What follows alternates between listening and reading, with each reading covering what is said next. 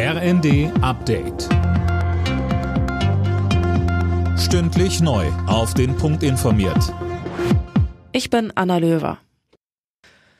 Weiter Streit um möglicherweise längere Laufzeiten für AKWs. Wirtschaftsminister Habeck stellte am Abend klar, eine Notfallreserve heiße nicht, die Anlagen hoch und runter zu fahren, sondern einmal zu entscheiden, ob sie länger gebraucht werden.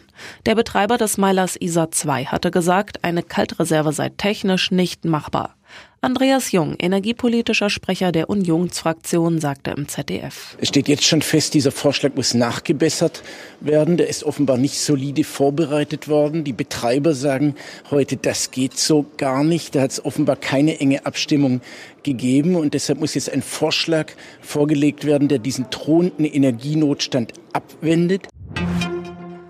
Der Bundestag stimmt heute über das neue Infektionsschutzgesetz ab. Dabei geht es um Corona-Maßnahmen, die von Oktober an bis zum Frühjahr gelten sollen. In den letzten Tagen hatten sich die Ampelparteien noch kurzfristig auf Änderungen verständigt. So soll die Maskenpflicht nicht nur in Bus und Bahn, sondern auch in Arztpraxen gelten. Im Flugzeug soll die Regelung hingegen entfallen. Außerdem setzen die Abgeordneten heute ihre Debatte über den Haushalt für das kommende Jahr fort.